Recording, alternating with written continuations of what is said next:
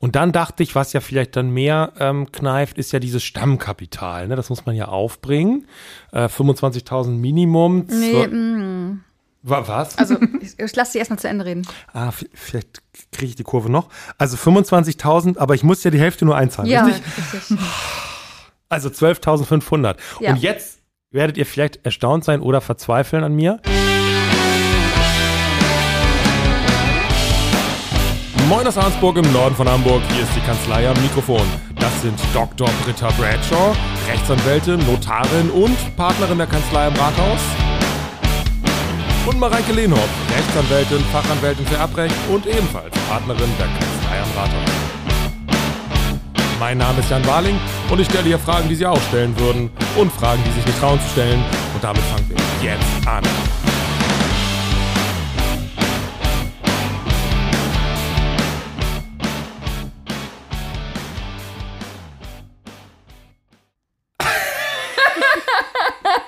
Was?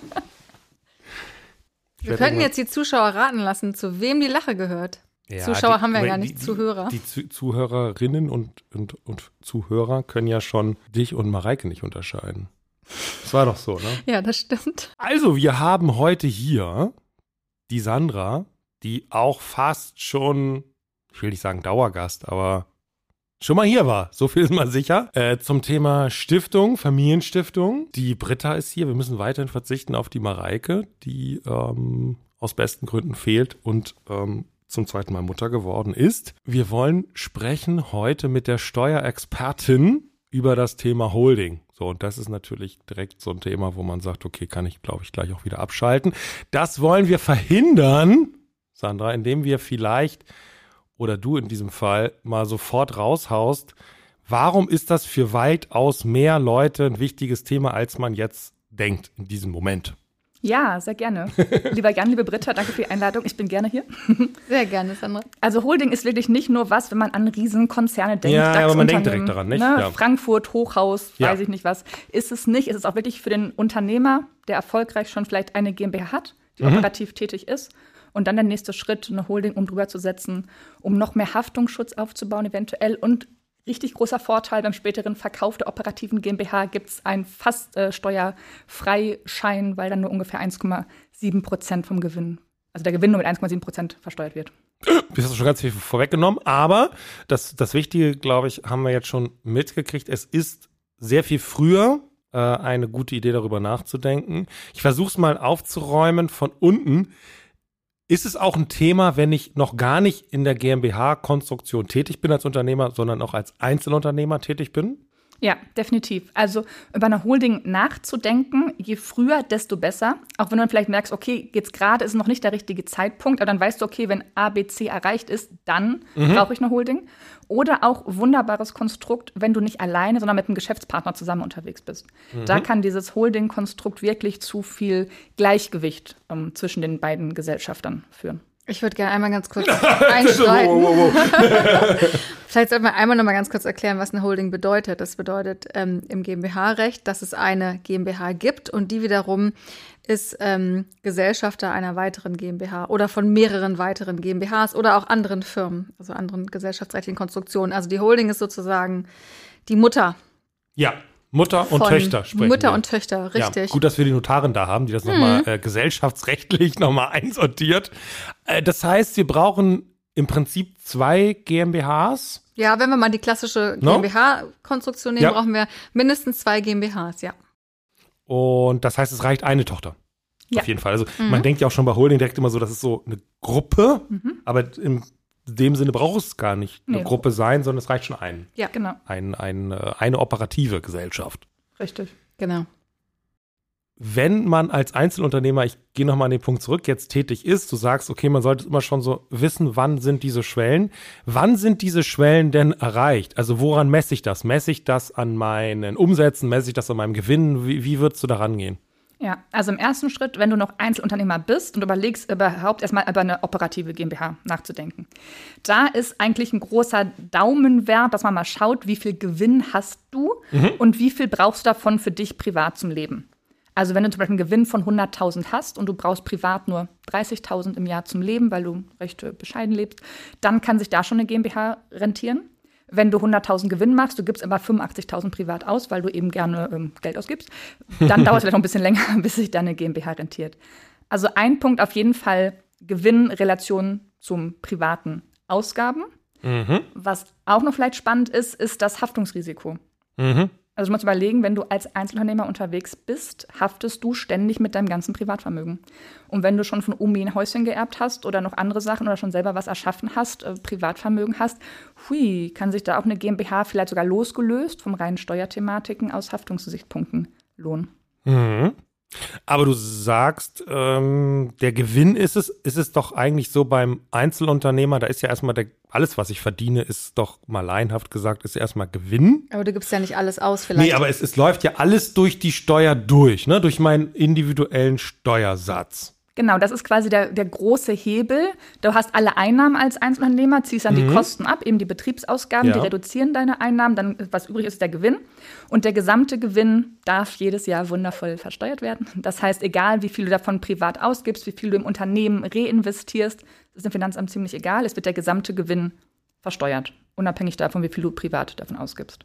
Genau. Und bei der, wenn ich mit der einen GmbH anfange, dann habe ich schon eine Trennung im Prinzip, weil dann habe ich einen Gewinn in der GmbH, den ich aber auch reduzieren kann ja durch mein eigenes Einkommen als Geschäftsführer.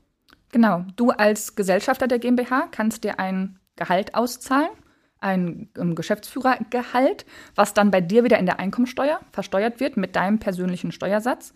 Und da ist es eben der Trick, nicht zu denken, yes, je dicker mein Gehalt, desto besser, ich brauche einen dicken äh, ne, Lohnabrechnung, das muss toll aussehen, sondern wirklich hinzugehen, zu schauen, was brauche ich denn privat? Und dann nehme ich mir das aus der GmbH raus, was ich wirklich privat brauche, pack da meinen persönlichen Steuersatz drauf, habe dann sicherlich einen deutlich reduzierteren Steuersatz als als Einzelunternehmer. Mhm. Und die GmbH kann dann das Gehalt als Betriebsausgaben geltend machen und so den GmbH-Gewinn reduzieren. Dazu habe ich mal eine Frage. Wenn du jetzt sagst, äh, man guckt sich das an und ähm, kommt dann, meinetwegen hat 100.000 Euro Gewinn in der GmbH und der Geschäftsführer sagt, mir reichen jetzt erstmal 30.000 Euro. Dann sind ja 70.000 Euro übrig, die sind dann quasi der Gewinn der GmbH Richtig. und werden dort versteuert, ne? Körperschaftssteuer ja. und Gewerbesteuer. Genau, richtig. Also deutschlandweit haben wir einen Körperschaftssteuersatz von 15 Prozent. Der mhm. ist überall gleich, egal wo die GmbH angemeldet ist. Dazu kommt noch Gewerbesteuer. Die ist von der Gemeinde abhängig, in der die GmbH ihren Sitz hat. Über einen dicken Daumen kann man sagen, nochmal 15 Prozent im Durchschnitt in Deutschland. Also über einen dicken Daumen zusammen 30 Prozent Steuersatz bei der GmbH. Okay, aber wenn du jetzt sagst, ich brauche nur 30.000 und 70.000 bleiben erstmal in der GmbH drin, die versteuere ich da, aber irgendwann brauche ich die vielleicht, in Jahr zwei brauche ich die oder möchte mir dann einfach ein größeres Gehalt auszahlen. Gibt es dann da auch einen Trick, dass man sagt, das macht man dann irgendwie anders, diese, diese Auszahlung? Du kannst es als Gehalt machen. Du mhm. kannst auch als ähm, GmbH-Geschäftsführer dein Gehalt einmal im Jahr anpassen. Wie auch in der freien Wirtschaft bei Arbeitnehmern, die haben ja auch ein, ein Personalgespräch, meistens einmal im Jahr, kannst du mit dir selber als Gesellschafter, Geschäftsführer auch führen und kannst sagen, hey, hast Sauber super gearbeitet. Schön auf die Schulter klopfen und sagen, okay, ab ähm, nächsten Monat gibt es 2000 Euro mehr Bruttogehalt zum mhm. Beispiel. Also man könnte so sein Gehalt erhöhen. Man kann auch in dem Anstellungsvertrag flexibel Boni regeln, zum Beispiel im Sommer Urlaubsgeld, im Winter Weihnachtsgeld, sowas mhm. man nochmal als extra Auszahlung vornehmen. Okay, aber du musst es dann ja irgendwann musst du es ja versteuern. Also auch wenn du sagst, der Trick ist, erstmal sich weniger rauszunehmen, nur das, was man braucht, muss man es ja irgendwann musst du es ja versteuern, so oder so, sobald du es rausnimmst. Genau, irgendwann, wenn es rausgeht, wird es versteuert. Du mhm. kannst aber zwischendurch eben durch den niedrigen Steuersatz so einen Zinseszinseffekt aufbauen. Ach so, okay. Man könnte auch das später sich als Dividende zum Beispiel auszahlen, das geht auch. Mhm. Ähm, es ist wirklich einzelfallabhängig davon, hast du noch andere Einkünfte, hast du noch Vermietungseinkünfte, hast du vielleicht im Alter noch andere Einkünfte. Da müssen wir wirklich schauen, was lohnt sich, Gehalt oder eine Gewinnausschüttung. Okay. Das heißt, die, die große Keule kommt, wenn man diese magische Grenze zur privaten Ebene quasi überschreitet. Ne? Das ist das, glaube ich, was du meinst, Britta. Ne? Dass man sagt, irgendwann muss das Geld, will ich es verkonsumieren mhm. oder verprassen? Das heißt, mhm. irgendwann muss es aus so einer GmbH-Holding-Struktur ja irgendwann mal raus. So. Und dann habe ich die große Keule, dann ist mein individueller Steuersatz, dann zahle ich vielleicht an die 50 Prozent Abgaben auf das, was ich da verdient habe. Aber ich kann es halt steuern. Genau, du kannst es steuern und ähm, richtig, also als du es wirklich richtig privat ausgibst, muss aus versteuertem Entgelt passieren. Ja. Ne? Also private Urlaube und so weiter ist privat, muss versteuert werden, anders geht's nicht. Was aber auch noch ein ganz toller ähm, Hebel und Gestaltungsinstrument ist, dass wenn in deiner GmbH oder auch in der Holding, wenn da jetzt Liquidität vorhanden ist und du überlegst jetzt, du möchtest investieren, du möchtest zum Beispiel eine Wohnung erwerben, die du vermietest und du selber hast gerade kein Geld, weil du ja nur so viel Gehalt bekommst, wie du eben brauchst. Aber in der GmbH liegen jetzt gerade 200.000 Euro rum. Dann kannst du sagen, hey, liebe GmbH, ich hab dich echt lieb, du mich doch auch, gib mir doch ein Darlehen von 200.000. Dann machst du einen offiziellen Darlehensvertrag mit deiner eigenen GmbH. Schriftlich bitte und fremdüblich mit Zinsen und allem drum und dran.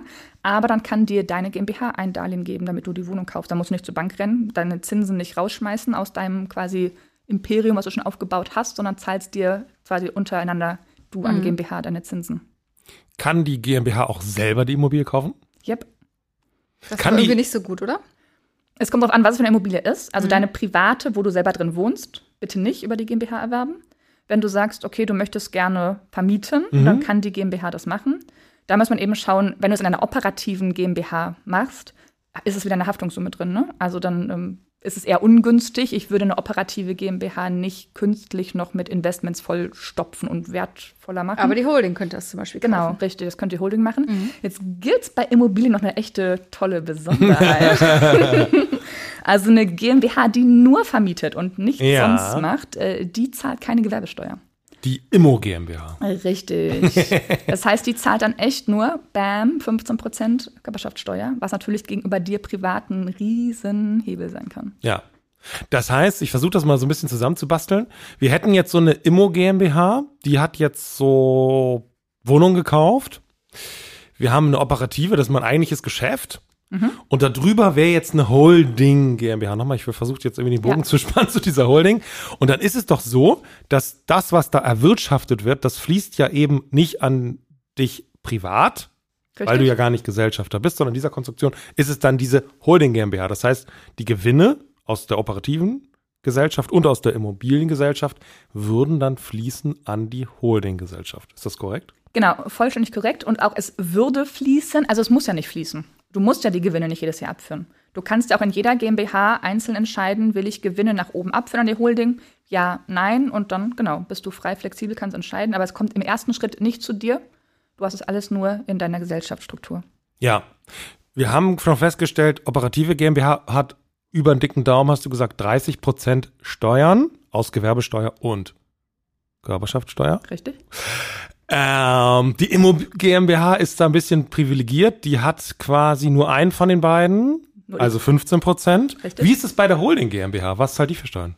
Genau, eine Holding GmbH ist im Grundsatz eine ganz normale GmbH. Es kursieren so vermögensverwaltende GmbH als Begriff im Internet. Es ist aber wirklich eine normale GmbH, die auch die 30 Prozent hat. Also die einzige Ausnahme von der Gewerbesteuer loszukommen und nur die 15 Prozent Körperschaftssteuer zu bezahlen, ist die Immo GmbH. Ansonsten zahlt die Holding 30 Prozent. Wann brauche ich sie dann? Die Holding? Ja. Unter ganz vielen verschiedenen Gründen. Aber äh, also ich, dass sich die Notarin darüber freut, das kann ich mir denken, weil die hat ja noch einen weiteren Gründungsfall dann. Aber äh, Ja, wobei man sagen muss, die Kosten für die GmbH-Gründung, die sind echt überschaubar, ne? ja. Ist wie, so. Ja, wie sind die so grob? grob Wenn du, ähm? Mit mehreren Personen gründest, um die 800 Euro brutto ist das aber auch schon. Ja. Okay. Da freut sich dann eher die Steuerberaterin, weil dann gibt's natürlich auch mehr Jahresabschlüsse, nicht? Genau, deswegen muss das Ganze auch einen bestimmten Umfang haben, ne? Weil du hast ja mit zwei GmbHs dann tatsächlich, ne? Du musst zweimal bilanzieren, du hast die Jahresabschlüsse. Das ist natürlich schon ein bisschen umfangreicher.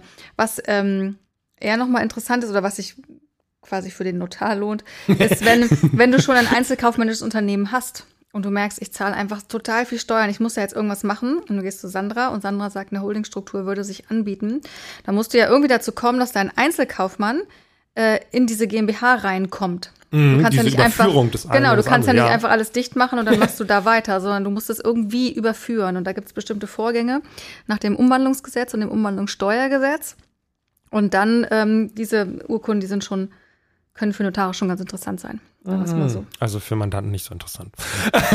Doch, na klar, die müssen es natürlich, ähm, die machen es ja, die machen es ja zur Steueroptimierung. Also wenn du das machst, dann hast du natürlich auch äh, einen bestimmten Antrieb. Also es sind ja keine Unternehmen, das würde Sandra auch nie empfehlen, die jetzt gerade irgendwie, weiß ich nicht, einzelkaufmännisch als sich Ja, gerade ja. selbstständig gemacht haben und irgendwie 1000 Euro Umsatz machen, dann macht man das natürlich nicht, sondern das, ähm, der Antrieb ist natürlich ein steuerlich motivierter und das hast du ja erst bei größeren Summen. Ja, Ne? die amortisieren sich wirklich richtig schnell. Also ne, selbst Beratungskosten, Notarkosten, also was haben sich bei den meisten Mandanten echt spätestens im zweiten Jahr amortisiert. Immer, es amortisiert sich immer, Jan. Egal, was du bei uns machst, es amortisiert sich immer. Das hätte mich jetzt auch gewundert, wenn ihr das anders le- auslegen würdet. Ah, du wolltest noch einen Vorteil äh, vorhin wissen, ne? Ja, weil erstmal jetzt im ersten Zugang klingt das ja wie ein Nachteil, oder? Also jetzt führe ich Wieso, das was da. ist denn der Nachteil? Naja, ich, ich- also ich habe die 30% Steuer auf meinen Gewinn in der operativen GmbH. Jetzt schütte ich das, also ich schütte es an mich privat aus. Wäre der normale Fall. Ich habe keine Holding. Mhm. Ich schütte es an mich privat aus. Was ist dann für eine Steuer? 25 Prozent. 25 Prozent ist ja nicht meine Einkommensteuer, sondern die Kapitalertragssteuer. Ha, ich bin schon so ein bisschen drin im Thema. Du willst ja So. auch den Steuerberater machen, wie du vorhin gesagt Ja, hast. und da will ich mich jetzt ja auch ganz gut schon mal zeigen. Also ich nehme Praktikanten machen. Also Praktikantenjob, wenn du magst, ne? Ja, vielleicht. Wir können nachher mal reden. Gerne.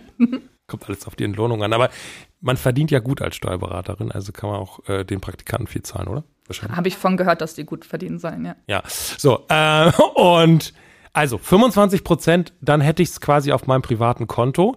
Jetzt geht das aber ja nicht auf mein privates Konto, sondern es geht an die Holding GmbH.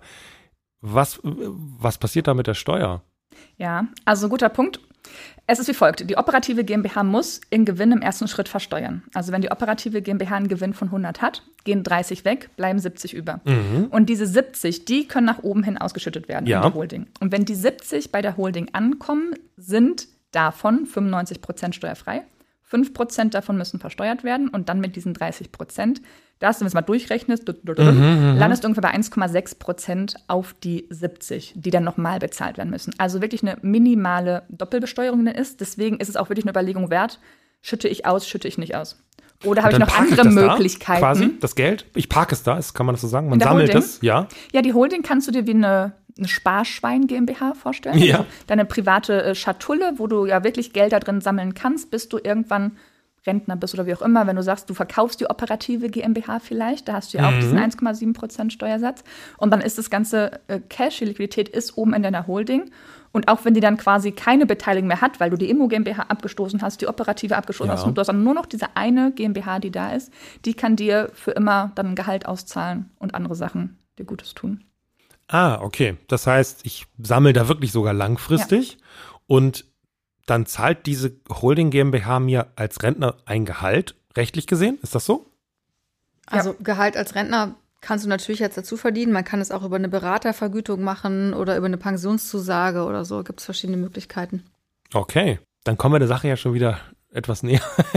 was kann, was kann die äh, Holding alles machen? Also sie kann sich an Unternehmen beteiligen. Ähm, könnte die auch andere Anlageformen ähm, wählen? Also könnte die ETFs kaufen, könnte die Kryptos kaufen, könnte die alles sowas machen, was man als echter Mensch auch machen kann? Ja. Kann sie alles machen, sie ist ja vollkommen frei. Okay. Man muss eben schauen, dass man im Gesellschaftszweck das ähm, vorher ne, festzurrt und niederschreibt.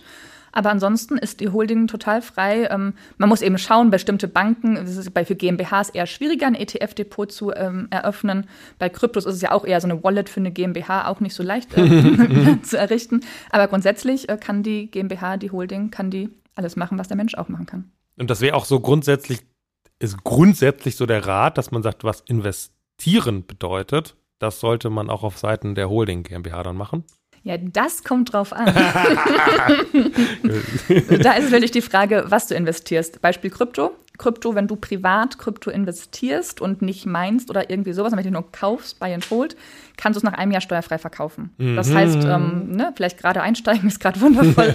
Die Märkte sind rot, also jetzt gerade Bitcoin kaufen, ein Jahr warten, dann hoffentlich mit einem großen Gewinn verkaufen. Du privat, super, weil steuerfrei. In der GmbH darfst du den Gewinn, egal wann du verkaufst, äh, mit 30 Prozent versteuern. Das heißt, da wäre natürlich ein Invest privat interessanter und dann wieder die Idee, sich das Geld aus der GmbH mit dem Darlehen rauszunehmen. Ne, zu sagen, GmbH, gib mir doch ein Darlehen, dann investiere ich hier privat und dann kann ich es hinterher steuerfrei vereinnahmen. Und wenn du steuerfrei vereinnahmt hast, den Gewinn, kannst du ja den Darlehensteil wieder zurückzahlen an die Holding, die hat dann wieder das Geld. Das wäre jetzt bei Krypto zum Beispiel. Bei ETFs, ähm, genau, gibt es ähm, Teilfreistellungen, das kann in der GmbH spannender sein als privat. Oder auch wenn du an der Börse direkt unterwegs bist, also Aktien kaufst zum Beispiel, gelten bei Aktien ähm, werden Aktiengewinne auch nur mit diesen ungefähr 1,6 Prozent versteuert. Das heißt, das kann, wenn du ein großer Aktienfreund bist, da auch spannend sein. Genau, Futures, CFDs, Optionen werden um 30 Prozent versteuert. Also da auch hängt es von der Börsenstrategie ab, die man hat. Deswegen da wirklich immer schauen, wenn ich jetzt was machen möchte, was möchte ich machen, mache ich es privat als GmbH. Da kann man dann ja durch die verschiedenen Identitäten, es so nennen möchte, die man dann hat, äh, wirklich sich für sich mal das ähm, Beste rauspicken. Und ist auch flexibel, falls der Staat mal was ändert, ne, kann man sich dann eben dem anpassen und kann sagen, okay, habe ich bisher vielleicht privat gemacht, mache ich jetzt in der GmbH, weil ich habe es ja, ich habe die GmbH, ich habe die Struktur da und kann dann so wirklich steuern, steuern und äh, nicht einfach nur geschehen lassen. also, das, das, erfordert wahrscheinlich schon so ein bisschen so ein, so ein Mindset-Shift auch ein Stück weit, dass man wirklich nur auf seinem privaten Konto Geld hat, was man verkonsumiert, erstmal von der Grundidee. Und dass man auch weiß, was dann in diesen Strukturen, die man um sich, ja. die sich, die man ja nicht konkret anfassen kann, außer diese, diese Notarurkunde kriegt man ja nichts. Siehst du, ich habe noch was Handfestes. Man kann sich auch so Stoffpüppchen basteln oder so. Und dann überlegen, so. mit welcher GmbH man ja. gerade unterwegs ist und wer bin ich denn eigentlich jetzt gerade. Das machst du bei der Beratung immer, ne? also wenn wir mal so? feststellen, von mir gibt es harte Fakten aus Papier ja. gesiegelt und gebunden. Mit von Wachs, euch nicht. Mit Wachs und Stempel und allem. Ja. Wie ist das mit der Steuer, wenn ich ähm, ein Unternehmen operativ quasi aufbaue, mit der Absicht, es vielleicht eines Tages zu veräußern. Also diese, diese Startup-Fantasie, es gibt irgendwann diesen Exit oder ich löse mich da irgendwann raus. Ist das dann auch ein Fall für Holdings? Ja, und da ist es wirklich entscheidend, sich schon früh darüber Gedanken zu machen. Denn, mhm. was Britta gerade schon sagte, je nachdem, wie man aus dem Unternehmen jetzt diese GmbH macht, ob man es einbringt, verkauft, umwandelt, gibt es ganz viele verschiedene Möglichkeiten, das zu machen. Und je nachdem, für welche Form man sich entscheidet, gibt es danach auch Behaltensfristen. Das sind momentan sieben Jahre. Und in den ne-, sieben Jahren sollte man nach diesem Umwandlungsvorgang dann die operative GmbH möglichst nicht verkaufen, um es am steueroptimalsten zu gestalten. Weil die, Umwand ah, okay. die Umwandlung ist steuerfrei, wenn die nach dem Umwandlungsgesetz funktioniert. Ah, okay, also Einzelunternehmen umgewandelt in GmbH, muss ich die GmbH auf jeden Fall sieben Jahre halten? Könntest du eher machen, wäre dann ne, steuerlich nicht super äh, duper, ist auch schon besser, als wenn du es direkt privat verkauft hättest. Das schmilzt so jedes Jahr ein bisschen ab, aber man sollte, wenn es geht, wirklich dann sieben Jahre durchhalten und dann mit diesem 1,6 Prozent verkaufen. Mhm. Und wenn ich jetzt wirklich so von null die Neugründung habe, und ich da die Absicht habe, vielleicht später zu verkaufen, ja. wie kann ich das dann in der Holdingstruktur abbilden? Also wenn du jetzt wirklich gerade eine Idee hast und startest, ist meine Empfehlung, starte erstmal, starte privat, mach das, guck, ist es was für dich, gefällt dir das, vielleicht ist es auch ganz anders, vielleicht ist der Markt gar nicht da, die Kunden kommen nicht, was weiß denn ich. Da mhm. würde ich es privat machen und dann hast du ja nach einem halben, nach einem Jahr, nach zwei Jahren richtig deutliches Feedback, ob es so gut läuft, wie du das willst. Und dann würde ich über GmbH Holding nachdenken. Das direkt von der Neugründung zu machen, bis du machst vielleicht irgendwie Franchise, steigst da irgendwo ein oder sowas. Na, aber wenn du wirklich alleine neu startest, würde ich dir nicht sofort eine Riesenstruktur aufsetzen. Das wäre sicherlich mit einem Kanonenaufspann okay, ich äh, denke nur so ein bisschen an den Fall, wenn ich verkaufe, diese, dieses vielleicht gut laufende Startup-Unternehmen und ich das Geld tatsächlich gar nicht verprassen will, sondern wieder reinvestieren will, dann ja. ist es doch vielleicht doch gut, wenn es irgendwie von vornherein in meiner Holdingstruktur vielleicht war, ne? Genau, ist ja auch ein, Mindset-Ding. Also viele sagen auch, ich mache es jetzt direkt richtig und mache mhm. es groß und denke groß. Dann habe ich mich quasi selber nochmal committed, ist auch wirklich groß zu denken, groß zu machen und dann wird es auch groß. Ne, wenn man vielleicht erstmal so klein, klein anfängt, dann bleibt es auch klein und manche sagen, nee, ich weiß das, ich mache jetzt Attacke, Chaka, ich fang, starte sofort so und dann machen die das. Und dann geht es auch meistens durch die Decke. Tja, die selbsterfüllende Prophezeiung. Ne? Mhm. Richtig. Im Vorwege zu diesem Thema habe ich gedacht, äh, wie ist das eigentlich mit den Kosten? Wir haben einen Teil des, der Kosten schon gehört, so die Gründungskosten an sich. Und dann dachte ich, was ja vielleicht dann mehr ähm, kneift, ist ja dieses Stammkapital. Ne? Das muss man ja aufbringen. Äh, 25.000 Minimum. Nee. Was? Also, ich, ich lasse Sie erstmal zu Ende reden. Ah, vielleicht kriege ich die Kurve noch. Also 25.000, aber ich muss ja die Hälfte nur einzahlen, ja, richtig? richtig. Also 12.500. Ja. Und jetzt werdet ihr vielleicht erstaunt sein oder verzweifeln an mir. Ist es richtig, dass man ja, wenn man die, wenn man die Holding GmbH gründet bei Britta, hm. dann verfügt die ja über dieses Stammkapital. Und die ist doch im Prinzip die Gründerin der operativen GmbH. Ja, ist richtig. Und dann kann man doch das Stammkapital, was da drin liegt, wieder einzahlen in der Verkettung an die operative GmbH und man zahlt doch dann faktisch das nur einmal, oder? Ist das Grundsä- richtig? Grundsätzlich Mhm. ja, wenn du jetzt wirklich von, von einer klassischen äh, Grü- Bahngründung ausgehst. Ja. Äh, Wenn du schon ein Einzelunternehmen hast, was du einbringen möchtest, äh, da kann es, je nachdem wiederum, wie man es da reinbringt, äh, sinnvoll sein, dass du als Privatperson erst beide GmbHs gründest. Und dass man danach, dass du, bist du quasi Eigentümer von beiden GmbHs, von der Holding und der Operativen im ersten Schritt. Und dann wird im zweiten Schritt die Operative unter die Holding gehangen. Je nachdem, welchen steuerlichen Weg man. Aber auch da könnte man es doch vielleicht so machen, dass du zuerst die eine gründest, dann ähm, Zwölfeinhalb, machst- ja. genau 12,5 einzahlst oder meinetwegen 25.000 einzahlst und wenn du dann als Privatperson die zweite gründest, könntest du doch theoretisch dir ein Darlehen nehmen von deiner. Das wird gehen. Oder du machst, machst beide mit 12,5. Als Oder so. Bargründung hast du auch nur 25 in Summe. Ja. Aber wenn man das, das eine nach dem anderen gründet, wäre es schon so, dass, weil die Gesellschafterin der einen GmbH ist die andere GmbH und die zahlt auch faktisch das Die muss ja Stammkapital, zahlen, ne? Genau. Mhm. Ja. Deshalb Britta eine tolle Notarin, weil das kann man bei ihr in einem Notartermin machen. Das geht auch nur bei mir. Das, das geht nur bei mir. Ich habe so viele Mandanten ne, in ganz Deutschland, dann sagen die, oh, mein Notar sagt mir, ich muss erst das erste machen, erst wenn die eingetragen ist, muss ich noch mal hingehen, dann die zweite, die Tochter äh, gründen. Da sage ich mal, also bei mir ist das anders. Nee, dass du kannst quasi die, ähm, die zweite schon gründen, aber noch nicht zum Handelsregister einreichen, sondern du reichst erst die erste ein und dann die zweite. Das geht schon alles. Hm. Jetzt muss ich mal überlegen. Ähm, tadam, tadam. Dauert länger. Hast du oder? gar keine Fragen mehr an uns, ne? Das sagt ja Doch, schon doch, alles. Doch. ja? Ja, es ist ja schon viel gesagt. Lass mich kurz eine Zwischenfrage stellen. Immer. Kann ich eigentlich so eine richtig schöne Aktentasche von der Steuer absetzen? Weil ich muss ja auch entsprechend ins Büro. Ja. Also du, Was hat denn das mit dem Thema Holding zu tun? Na, du denkst doch gerade noch nach, da Ja, kann ja, ich das ja. Mhm. andere mal kurz fragen. Wenn ich mir jetzt eine Pradertasche kaufen wollen würde, Du fragst für eine Freundin, frag für oder? eine Freundin. ähm, und ich brauche die natürlich auch beruflich. Kann ich die dann absetzen? also ich kenne Freunde, die hat auch eine Prada-Handtasche gekauft. Deswegen komme ich drauf. Nein, es ist so, du bist in deinen Entscheidungen frei. Du kannst dir ja auch einen Kugelschreiber, weiß ich nicht, unten am Kiosk kaufen oder den Mont Blanc Kugelschreiber, Mont Blanc Füllfederhalter. Also da gibt es keine Obergrenze, die sagt, okay, du verdienst 100, du darfst für einen Stift nur zwei ausgeben oder sowas. Okay, in der GmbH, verstehe ich, verstehe ich. Aber jetzt nehmen wir mal angenommen, diese Freundin wäre sozusagen Ja. selbst, also selbstständig. Ja, Dito. Trotzdem, ja? Und das ist auch egal, ob ich dann eine Rechnung über 2000 Euro absetze. Du hast dann eine Aktentasche. Unternehmerische Freiheit, oder? Gut. Kann man sagen. Und wo, fährt, wo fängt das an und wird das auf? Also gehören die Schuhe auch noch dazu? Nee, Schuhe, sondern eher raus. Du könntest ja mal auf alles, was du hast, dein, also die, deine Freundin, Entschuldigung, kann sich auf alles, was sie kauft, äh, das Logo branden. Also du könntest dir ja auch, ne? Dann hast du Finde ich eine eben, super Idee. ja, also läufst du Polo-Shirt, äh, äh, alles mögliche, was du Ja, hast. du könntest das mal designen. Dann machen wir so schwarze High Heels und unten drunter ist die Sohle blau mit unserem Logo. Finde ich eine super Idee. Ich muss das sofort Mareike erzählen. Warum nicht, oder? ja, also das ne, muss dann also so sein. Ja. Ich muss, ich muss jetzt weg von diesem Thema. Ich muss zurück auf Na den gut. Pfad der, der, der Holding. Irgendwie bin ich über den Begriff Organschaft gestolpert. Oh, das sieht, sieht jetzt keiner, aber da, da, da verzerrt sich auch das Gesicht der Steuerberaterin. Aber das ist doch, irgendwie spielt das doch eine Rolle und das ist irgendwie, was ist das? Organschaft. Organschaft, Organschaft, ja, ist wie so ein Zitronenbeißen, mein Gesicht. Ja. ne? Genau. Also es gibt verschiedene Arten von Organschaft. Es gibt eine umsatzsteuerliche Organschaft und es gibt eine körperschaftssteuerliche Organschaft. Okay, jetzt ist ja alles klar. Gut, dann sind wir Da hätten wir das auch geklärt.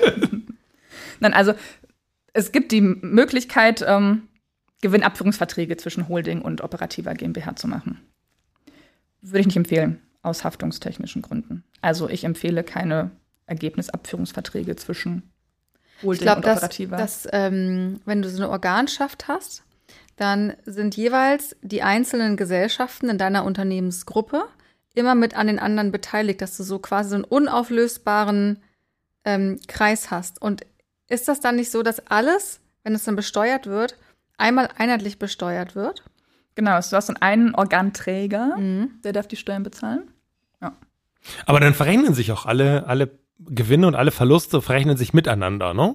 Bei dem körperschaftsteuerlichen, ja, genau. Und da ist es eben so, wenn die, bei der operativen kann es ja Sinn machen, wenn du einen sehr haftungsanfälligen Unternehmenszweck hast, dass die operative GmbH nie wirklich viel über ja unendlich viel Geld verfügt. Mhm. Die hat Cash, was sie braucht, und der Rest geht nach oben zur Holding. Mhm. Dass falls mal ein Regressfall ist, darf die Anwältin gleich gerne.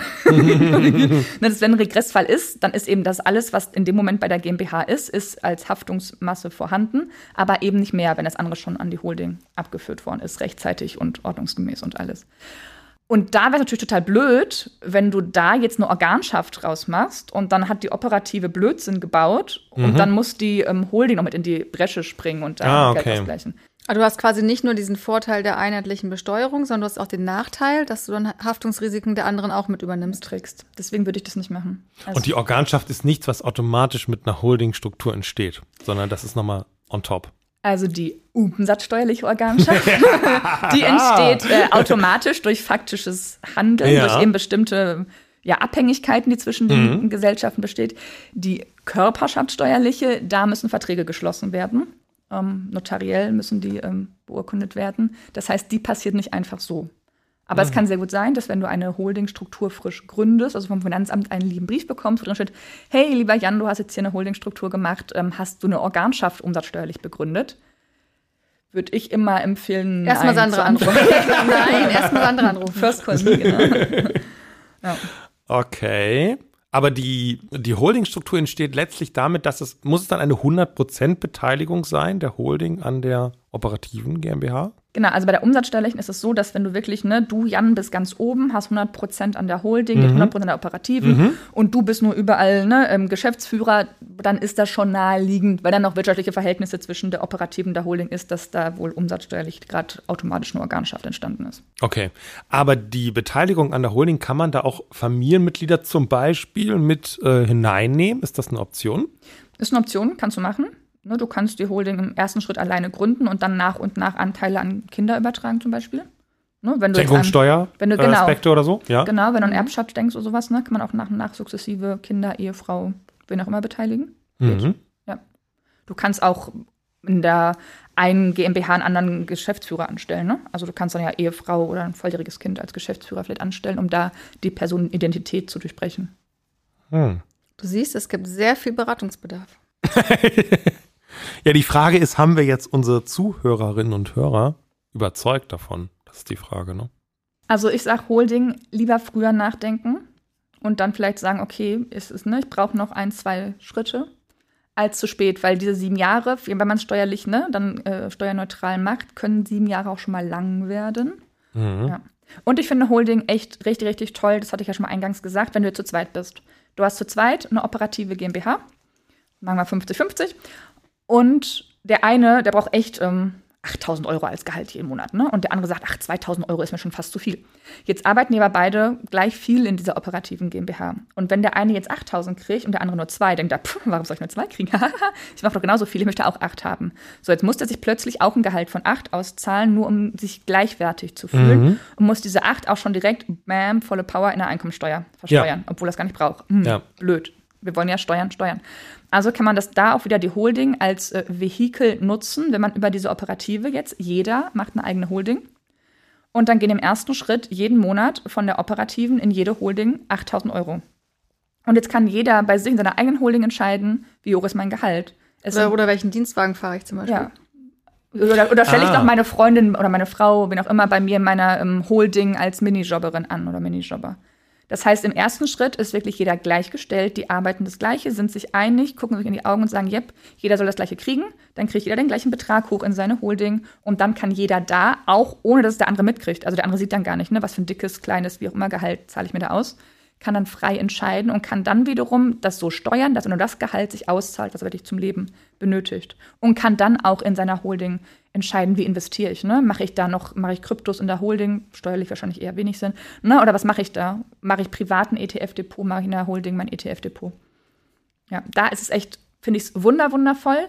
Und ich finde es da auch wirklich toll, wenn man, wenn die beiden jetzt ihre operative GmbH verkaufen und es kommt jemand, der sagt, okay, habe ich Lust drauf, die zu kaufen, der kann sich die letzten Jahresabschlüsse der operativen GmbH angucken, aber sieht nichts quasi Privates, welches Gehalt haben die bekommen. Oder Also- welche Taschen wurden gekauft? von der Freundin.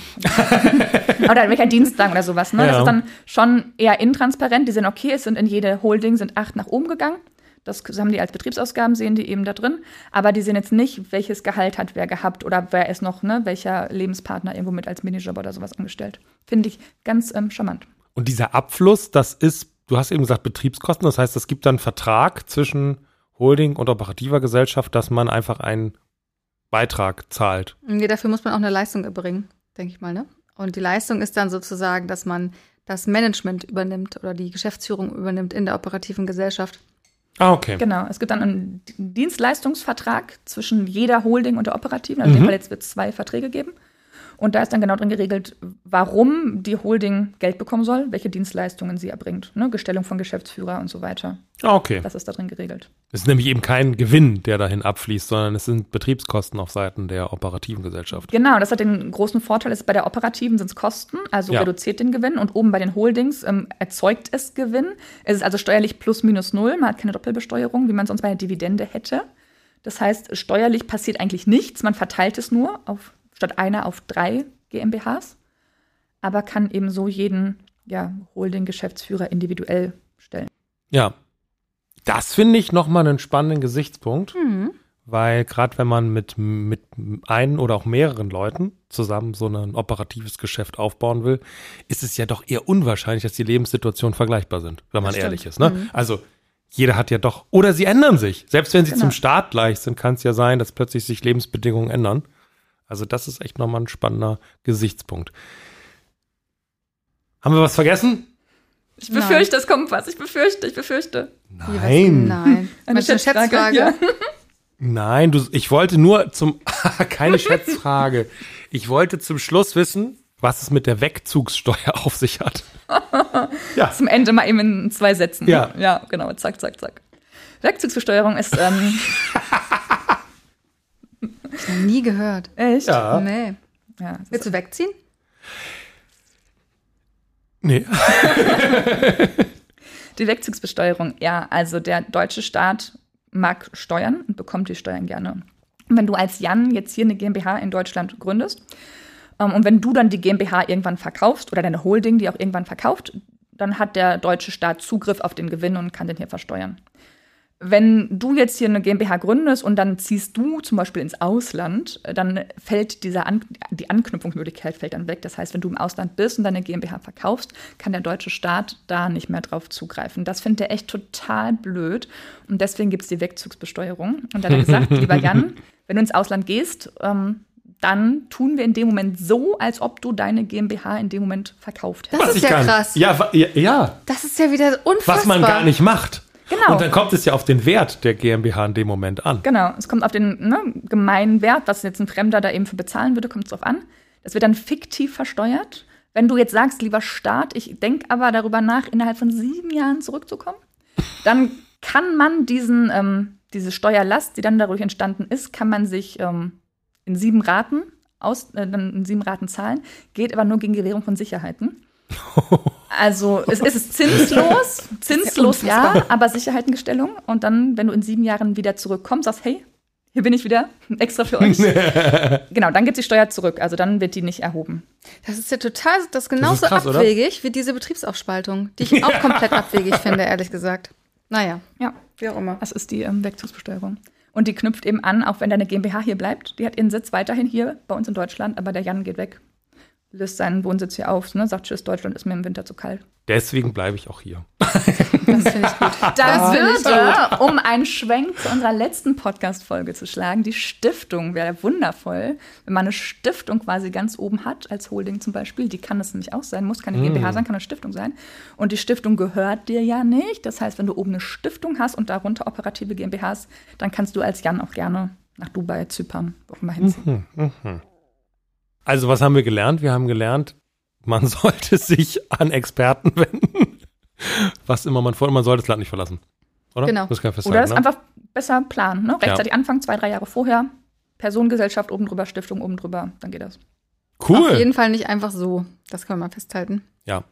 Immer, immer hier irgendwie die Sandra und die Britta ins Boot holen. Mhm. So. Deckel drauf, würde ich sagen. Danke euch. Tschüss. Tschüss. Vielen Dank, dass Sie bei uns waren. Und sollten Sie eine Frage haben, die ich Britta und Mareike doch nicht gestellt habe, schreiben Sie mir an fragen.kanzleiamikrofon.de. Um keine Folge zu verpassen, abonnieren Sie unseren Podcast. Bis zum nächsten Mal. Tschüss und bleiben Sie neugierig.